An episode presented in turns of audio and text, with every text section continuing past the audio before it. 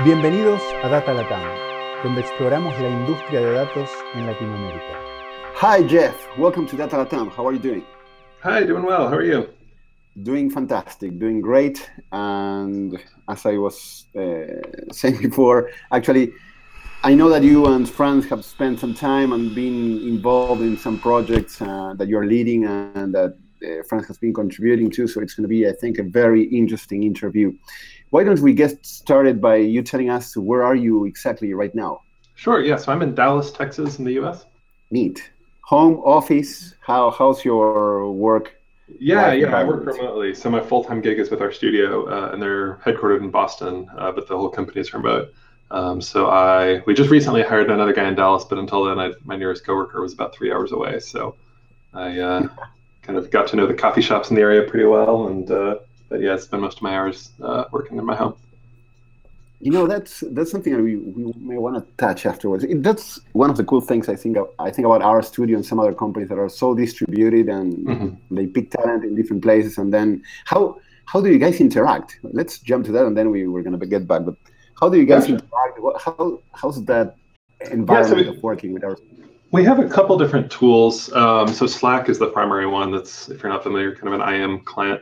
Uh, and so everybody in the company is on Slack all day, and we're you know messaging back and forth. And then uh, we do a lot of video calls, um, and uh, so it's you know I'll probably have five to ten different video calls with different folks uh, during the day. So uh, you know we're we're regularly kind of communicating and, and kind of trying to make an effort. But um, and we also have a couple tools that we try to use to sort of disseminate knowledge in the company. So uh, you know I think there's most companies it seems like where they do a little bit of remote that they kind of tack on, but you know, the 90% of the company is in one place. It ends up where you know all the important stuff happens in the office, and then you know you have a, the few people on the fringes that just never really get uh, filled in.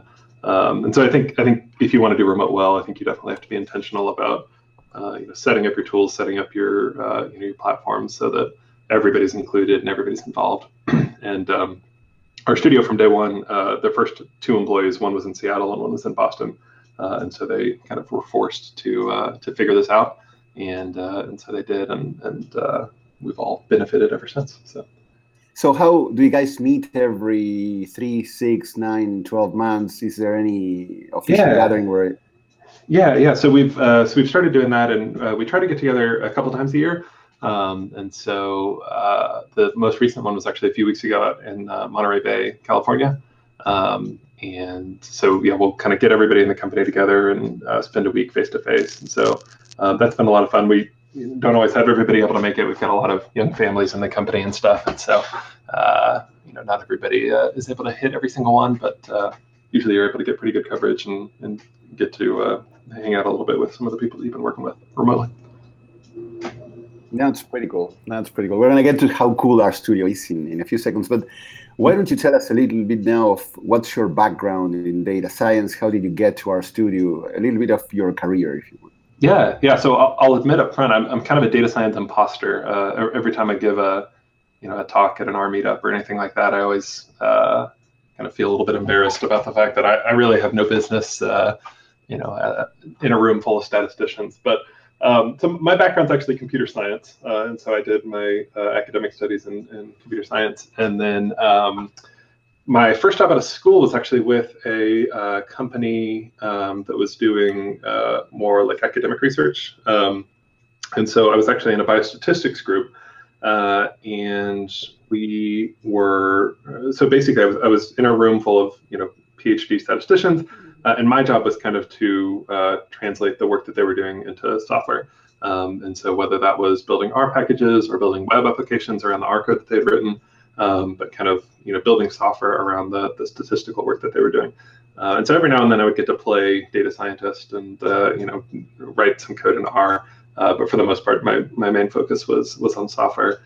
Um, and so that's actually how I came across uh, R first of all, and then and then also RStudio uh, was through was through that job where um, I was doing enough work in R and trying to uh, you know build some R packages and things that uh, I was on the hunt for good development environments for R and uh, and came across RStudio in their early days and uh, kind of followed them pretty closely and then eventually made the jump over to to RStudio. I see. So if you feel an imposter, I would be.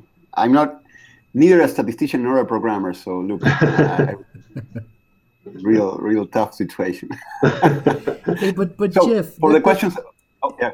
Yes, so so then for you this is a relevant question. Do you do you have any real language preferences which which might not be R?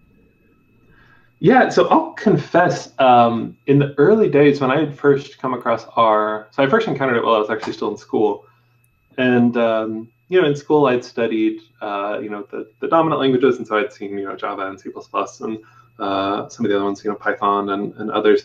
Uh, and then you know we even studied some of the more like academic languages, like uh, ML comes to mind. Um, and uh, no offense if someone uses ML, but uh, so you know we'd, we'd studied kind of some some quirky different languages. But I, I when I first came across R, um, I, I, thought it was just awful. Not not in terms of like what it could do, but just as a programming language, it was not something that I uh, was familiar with. It was not something you know I hadn't seen these patterns used before. Um, and so, yeah, I'll, I'll, admit that I, you know, when I my first few months with R, um, I kind of scoffed at the language, but um, I pretty quickly uh, kind of was converted. Uh, and so basically, like once I actually started using R for what it's good for, uh, for data analysis, data visualization, um, I, I, immediately recognized that, you know, the power of the language and the reasons why it was designed the way it was. Um, and at this point, I think I have a much deeper appreciation for uh, for the language and, and, kind of the, the way that it's been designed and developed. Um, but I think that that experience is common for a lot of people in computer science backgrounds, and I think that's why you see a lot of programmers gravitate more towards uh, Python and the Python versus R debate. Um, it's just because it is it's a more familiar language to a computer scientist, but I think what they miss out on is that R may be a more familiar language to a statistician or to someone who you know really is uh, plugging away at data all day. Um, so I, I, think you kind of miss the the power of R if you um, you know if you aren't willing to kind of open your mind a little bit. Yeah, makes sense. And let me ask you, how was this transition? You mentioned that you were with this bioinformatics team, all these statisticians. You were the the guy doing the development, and then how did you jump into RStudio? What exactly happened? Were you working on a package? How how how did that happen? Yeah, so I um, so I actually I didn't realize this, but I uh, at our work week a few weeks ago I was chatting with JJ, the founder of RStudio, and uh, he mentioned that I was the uh, so we had bumped into each other at a useR conference, the one in Maryland in 2011, I guess, somewhere around there. Um, and basically, uh, you know, I, we just sat, happened to sit next to each other at lunch, and they were asking what I was doing, and uh, I asked what they were working on, and they all kind of looked at each other, and they were like, "Well, you know, we weren't really planning to you know, show it off or announce it because it was all private at that point. Uh, but uh, they gave me, you know, pulled out a laptop and gave me a little preview of it, and I was just blown away. Um, and so basically, so so they were able to give me early access to, to the product, and, and I kind of uh, you know started using it uh, as soon as I could. And so basically, we um, I, I, basically stayed as close as I could to their orbit, uh, you know, as, as close as they would let me. Um, just because it seemed like the you know everything that they did and everything they touched, and then you know a few years later bringing in Hadley Wickham and and uh, a few folks that he had worked with. Uh, it just seems like everything that, that they touched was kind of the, the right way to do things, and, and I was really uh, just impressed with the work that they were that they were putting out. Um, so followed them really closely. Uh, you know, a few years later after that, uh, they're really shiny, and uh, that was something that hit really close to, to home for me because I was spent a lot of my time thinking about how to get work from R into uh, onto the web. And if you're unfamiliar with Shiny, it's a it's an R package that's used for creating interactive web applications using only R. Um, and so that, that was something that I was trying to reinvent myself and had done a, a much worse job of. Uh, and so, you know, jumped in on that. And, and basically, I, I was just kind of uh, trying to be at least a power user of just about all their products. Um, and so we had we had interacted back and forth just through through that over the years. And uh, at one point they were looking for somebody to uh, help out a little bit with some of the shiny stuff that they uh, were working on um, and so they reached out on that and i actually said you know i'm actually interested in, uh, in making a change uh, if you're looking to hire somebody full-time and uh, so we were able to work something out and um, i jumped over at that point that was about four years ago so i think it was 2013 um, that we that we made that switch so. Yeah, neat, neat. And you know, I mean, from the founding team to the people that joins to what R does and how they how you guys do presentations in the R conferences and any other places, I think it's a very cool company. At least Franz and I love the style, the some vibe of this company. What do you think? I mean, and by the way, we say that being from the outside, right? But on your end, being in the inside, what do you think is a special sauce that a company like RStudio has? Yeah, that's a great question. Um, so I think I'll, I'll kind of, I, I, guess I have two answers to that. The first one is um, that I first approached RStudio as an outsider, just just like you did, and so um, when I was a consumer of RStudio, um, I was just blown away by what they were doing, and and I think part of what uh, was so appealing about the company, um, selfishly, was that they, everything was open source right? and everything was free. And so I was getting this incredible software that was, you know, leaps and bounds above the experience that I had had using just about any other editor for R. Um, and, you know, it was all free, and and you know, I could put it on a server and you know, install it on our cluster, and we were, um, you know, use it in these really more powerful ways than anything else that I'd been able to use. Um, I was just to me like the open source component i think is um, is a really valuable tool and, and i know that not every company can you know pitch that to uh, to a, a, venture capitalist or to their fundraisers is to say you know we want to spend three years developing open source software and never make a dime uh, that, that, would certainly be a tough sell but um, but you know if you're able to get away with it or you're able to kind of build a company out of kind of an open source platform that you've created um, I, I, think that's a really really interesting model um, and then the the second one, kind of you know internally now that I'm at RStudio, um, is, is I think just the way that the company's run and the people that they've been able to to bring in. Um, and so you know there there are a bunch of different facets of that, but uh, first and foremost, I mean it's an incredibly talented team. Uh, and so there's you know a variety of people in the company that just you know blow me away. I, I didn't realize until I got here that there were people this good at uh, you know various parts of programming. Um, and so you know definitely the, the talent that they brought in but then also just the people that they brought in to run the company that, that they're very sensitive to the culture that they're creating and the kind of company that they're building um, and you know their their mission really from the top down is we want to build tools that help people use r more effectively um, and really the, the initial motivation as i understand it for even creating the company was that uh, you know they, they saw that people were doing this really interesting work in R around you know uh, drug development and uh, cancer research and, and, all sorts of you know really important things, uh, and, and the tool chain uh, had room for improvement. And so that, that was kind of the motivation for, for starting the company. And I think we've kind of stuck true to our roots uh, in the sense of wanting to continue to build great open source stuff that, that people can continue using for free. Um, and then in addition, kind of build a company around that. Um, so, you know, kind of the, the ethos of the company is, I think, really unique and uh, is something that, that we fight pretty heavily to, to preserve. Lovely, lovely. I completely, completely agree. And yeah, the ethos. I'm gonna write that down somewhere in the in the notes. uh, Franz, any question that you have? I have so many, but I always ask too many, so I'll I let you go.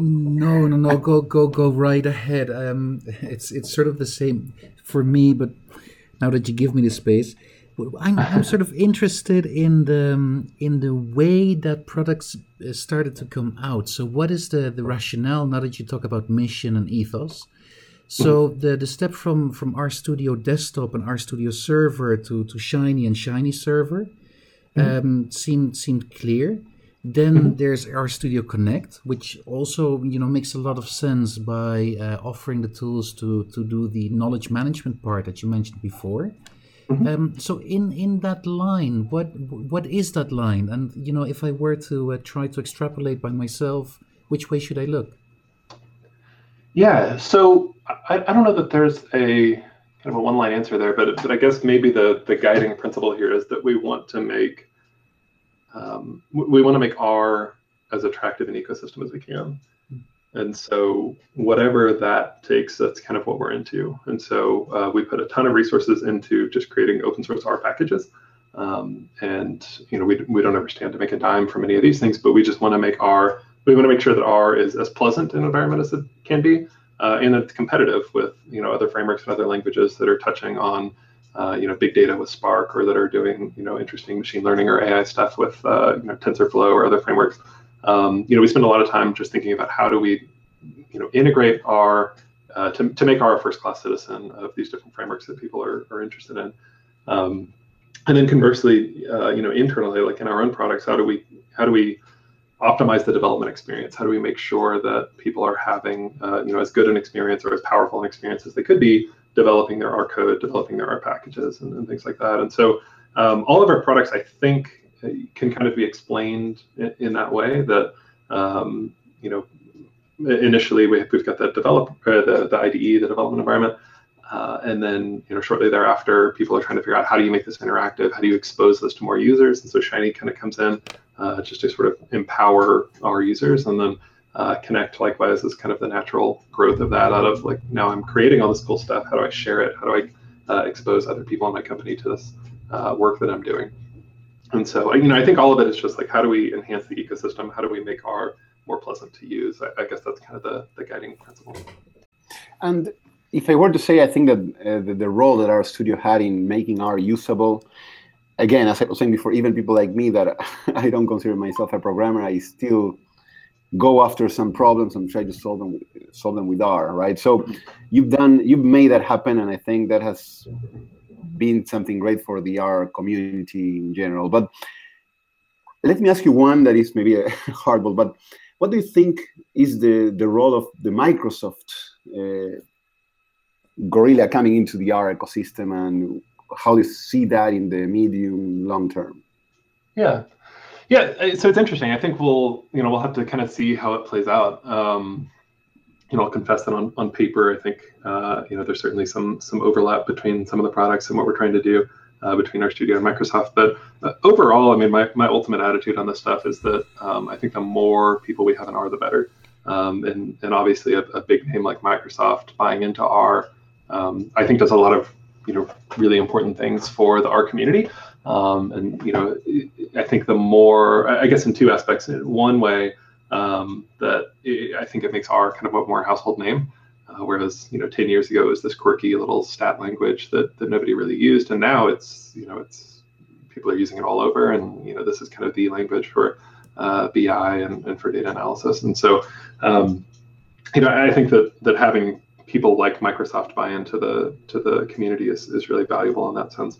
Um, and then in the other sense, I think that you know the more um, you, you, know back in the day, I was around when R was kind of this academic thing, and there wasn't really a whole lot of money to go around, right? Everybody's fighting for grants, and, and there's not really a whole lot of people that are able to sort of invest in uh, you know to, to put the time and the money and the resources into um, you know building infrastructure around R.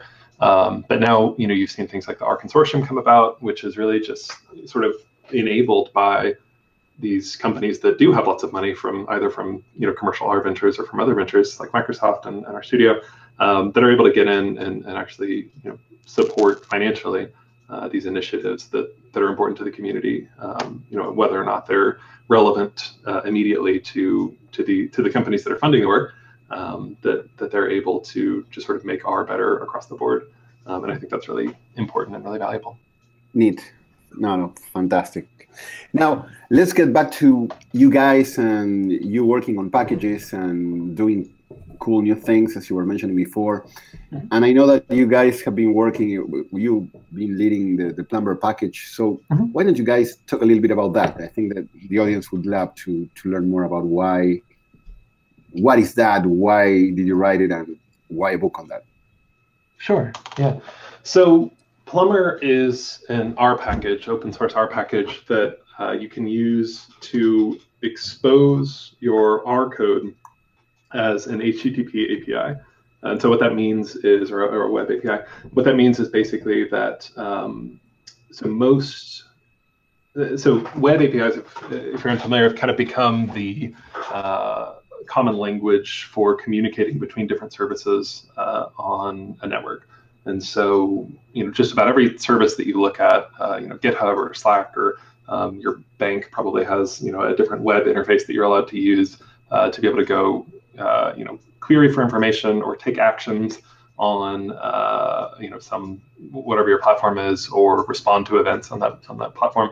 Uh, and, and all of these can be driven over a web API. And so uh, Plumber kind of brings R into that system, or is one of the ways. There, there were other ways to, to get R into web APIs before, but uh, Plumber is, is one of the op options that allow you to get R into a web uh, web API conversation.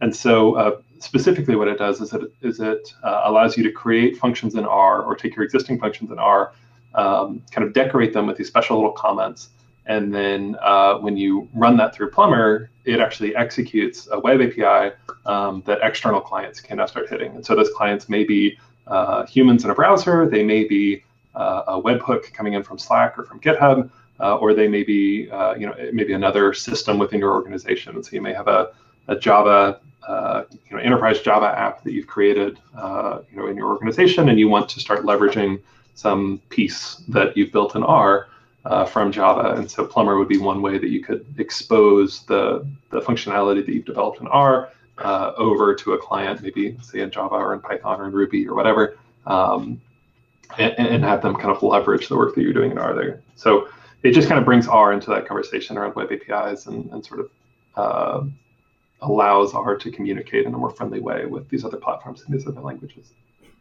I always try to, uh, when I try to explain Plumber, I say, look, if uh, Shiny is a way to have uh, R code um, interact with humans, Plumber is the way to have your R code interact with machines. Yeah, no, I think that's a great that's a great explanation. Yeah, that's a, that's a really good way to put it. And uh, for me, it's the it's the next you know it's the next great thing after Shiny. I I, I love it to bits, as you know. Why, if if I may ask, why uh, why are you writing a book about this now? Because I saw your tweet and I thought, hey, mm-hmm. that's that's cool. So let's let's give it some space here. But why do you think a book is timely for this? Yeah, so uh, I'm, I'm afraid I my answer to that is a little less well thought out than uh, than perhaps what you were expecting. But so basically, I had kind of this hodgepodge of documentation sprinkled throughout uh, a plumber website that I'd set up, and um, some of it got out of date. I felt like it wasn't very well organized. Um, and it was kind of hard to find the content that you needed. It, it certainly wasn't presented in kind of this like step by step sort of build your way up to the advanced concepts phase. You just kind of, you know, the, the really complicated stuff is right there next to the really basic stuff that you really need to know. Um, and, so I just felt like it was a it was poorly organized, and and I kind of sat and thought through: Do I revamp the website and try to figure out uh, how to you know, kind of lay this out more effectively and, and redo the content? Uh, which is not really my forte. Didn't, I wasn't optimistic about my ability to, to do that super well. Um, or do I just translate that into a book where you can kind of explain concepts that build on one another and kind of work your way up through kind of the, the introductory phases into the more you know intermediate and then finally to the advanced topics. Um, and I felt like that just made more sense for kind of what I was trying to communicate. Um, is that it was kind of this this narrative that maybe you want to reference just you know one piece in isolation, but uh, that you also have the option of if you really are motivated and you really know nothing starting from scratch, um, that, you know perhaps this would be a way to kind of take you from nothing to a power plumber user um, in, a, in kind of a linear and, and instructed way.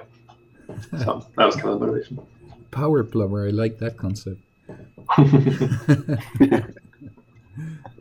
That's nice. Yeah, yeah. And writing a package like that one. Uh, perhaps the question uh, that comes to my mind uh, is how much interaction are you having with the community? How much feedback are you getting? How much contribution do you get? How much? How do you measure uh, how you're going and uh, directions where you're taking the package? Maybe so. What's your interaction with the the community of users, and how do you uh, parse that and then make the right decisions for the package? Yeah, Yes, it's it's been tricky. So I think Plumber has been my most um, my most trafficked open source R thing. Um, well, yeah, probably my most my most uh, I guess popular like open source package. Um, and so it's been interesting. I've kind of been learning, uh, you know, what all the open source developers before me uh, have learned, um, just around uh, some of the some of the quirks of working on open source software. And so you've got um, you know, when you're developing this all in the open, it's all there. Everybody can look at you know every line of code that you've written, and uh, so you know often that's a good thing, and, and you end up getting constructive feedback and uh, you know people that are that are willing to come in and make improvements. And so uh, uh Franz here actually has probably been the most substantive contributor to, to Plumber outside of myself. uh, in terms of really biting off uh, some sizable features and, and kind of taking on the work to, to try to get those integrated. Um, and then there have been a handful of other people who have kind of contributed smaller patches or uh, you know little features here and there. Um, so so it overall has been pretty positive, but you know every now and then it's it's always amazing to um, you know I think you can kind of have the naive impression when you're a consumer of open source software that um, this is software, it's supposed to work. The expectation is that if I downloaded your stuff and it's broken, then you should fix that.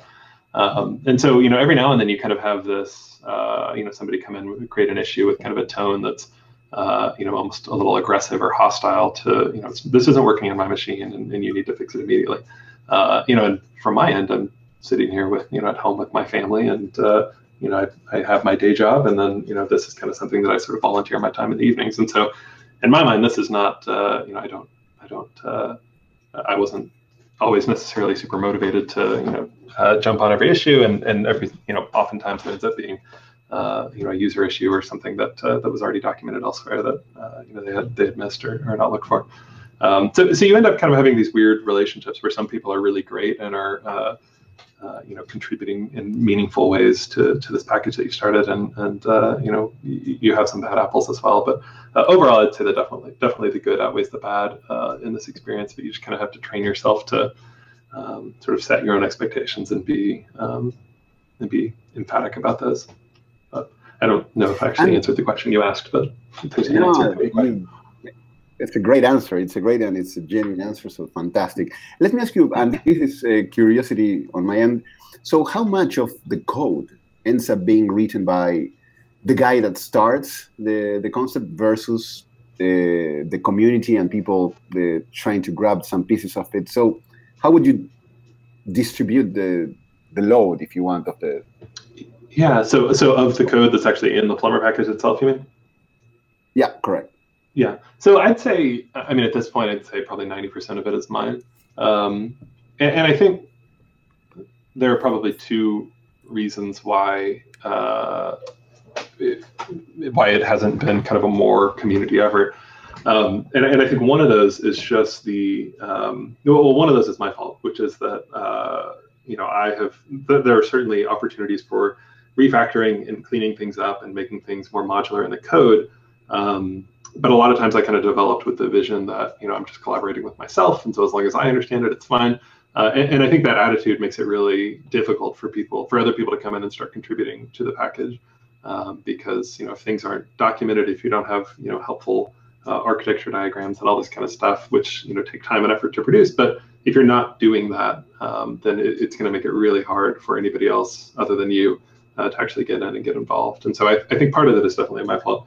Um, the other part, I think, is just kind of a symptom of uh, sort of the audience that, that R has, as we've discussed a little bit earlier. Um, but you know, R is, is primarily uh, you know kind of these data scientists and statisticians who uh, you know who are most frequently using R, um, and, and, those are not often the people who uh, you know have an interest or a comfort in you know getting down into the low into the low level and writing HTTP uh, you know event handlers and and uh, you know like some of the more complicated um, serializing bits of uh, kind of how Plumber needs to operate. Um, and so I think there, there is kind of a disconnect between the uh, you know the audience that would be interested in uh, developing Plumber from the audience that would be interested in leveraging Plumber. Um, and, and, I think there's a small intersection between those two, and so it's it sort of naturally self-selects a lot of people out. I'm afraid, but no, but fantastic. And I have to admit and thank, by the way, uh, as I said before, not being a coder, but trying to grab RStudio every once and then and get some mm-hmm. stuff and trying to solve some problems. I think that that would not be able to happen if RStudio didn't exist, or if people like you were not really putting an effort into building these packages that make my life so much better. So, well, thank you. Yeah, that's, that's certainly the goal. nah, great. Hey, before we end, Jeff, I was going to ask you what I mean. You are in the epicenter of the data science world, and you're doing very cool things with a company that is really leading the charge and doing very interesting things in, in this ecosystem.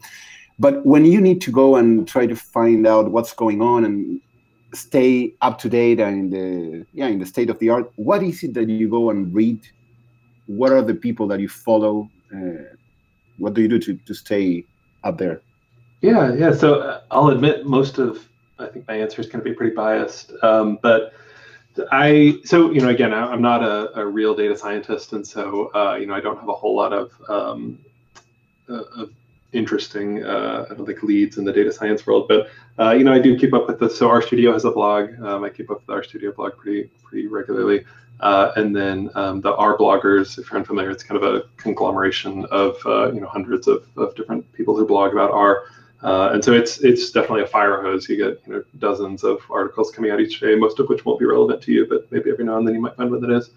Um, so those are two that I follow kind of in the data science world. Uh, um, that may be kind of the extent of my of my input there on, on Twitter. I mean, following uh, folks like Hadley Wickham and uh, you know a few other uh, kind of more prominent people in the community there.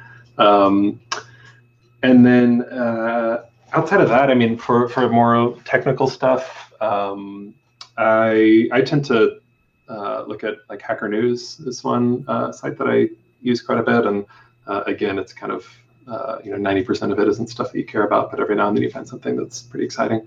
Um, so I, I, guess those are probably uh, where I look for for new information. Neat, neat. Now, fantastic. Let me ask you a very important question. Is there any question that we should have asked that we didn't ask? um, that's an interesting one. Uh, no, I don't think so. I mean, I guess like if I have uh, one kind of closing message or addendum, it would be um, kind of coming back to that question that you had asked around, you know, getting how, how many people are involved in the development of, of Plumber, for instance. But um, you know, this is something that we think a lot about at, at RStudio, and, and, that I've thought a lot about with regard to Plumber.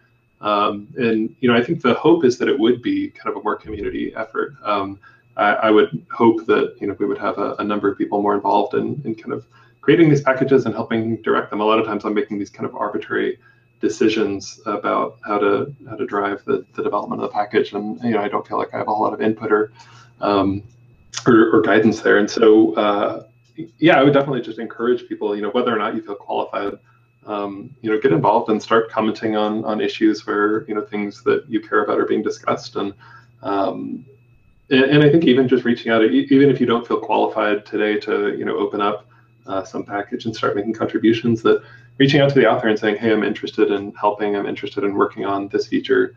Uh, can you kind of help me, you know, guide me so that my work here will be successful and we'll be able to, to bring that into the package. I think uh, I suspect that you would find usually a positive response from from a lot of people if you were to to do that. And you know, depending on the season, they may or may not have the time to take it on right then. But um, but certainly, you know, I, I think that people tend to be intimidated around uh, you know contributing to open source software, and it's we're we're all in this thing together, and we're all uh, you know mere mortals, so nobody's uh, you, you know nobody's too junior to be able to contribute to, to open source software and uh, that's really the expectation. So I would just encourage people to uh, to get more involved if they can.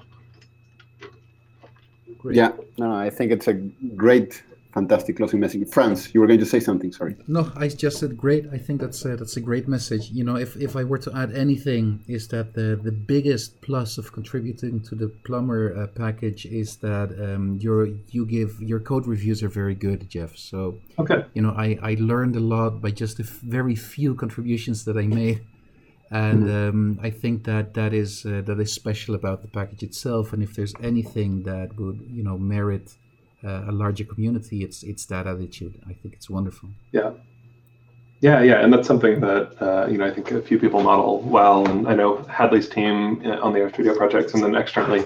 Uh, uh, rOpenSci, I think you had done a, an interview previously with Scott Chamberlain, um, but they you know take that really seriously, and that's I mean, that's such an important part. If you haven't been involved in the software community, that's such an important part of developing uh, stable software is doing, you know, real pull requests and uh, in code reviews and in peer reviews and stuff like that. And so, um, you know, kind of setting your expectations that not all of your code is going to uh, be accepted, and you know, setting the expectations that you're going to um, have to make some revisions, and you know, some things are going to change.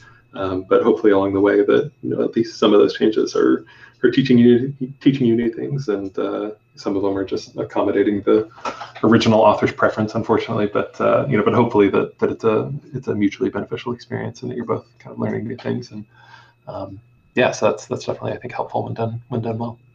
Super cool. Thank you so much. Yeah. Fantastic. And with that note, we want to thank you again, Jeff, for the time. This has been amazing. I really, really, really enjoyed a lot this interview. So thanks a lot. And keep doing cool, fun job, fun work. well, thank you. No, it was a privilege. I, it was great talking with you both. Thank you for having me. Hey, have a good one. Thanks, Gracias por acompañarnos en nuestra exploración del mundo de ciencia de datos en este Data Latam Podcast. Cada dos semanas encontrarás un nuevo episodio en datalatam.com o iTunes. Si te gustó este podcast, déjanos comentarios en Facebook.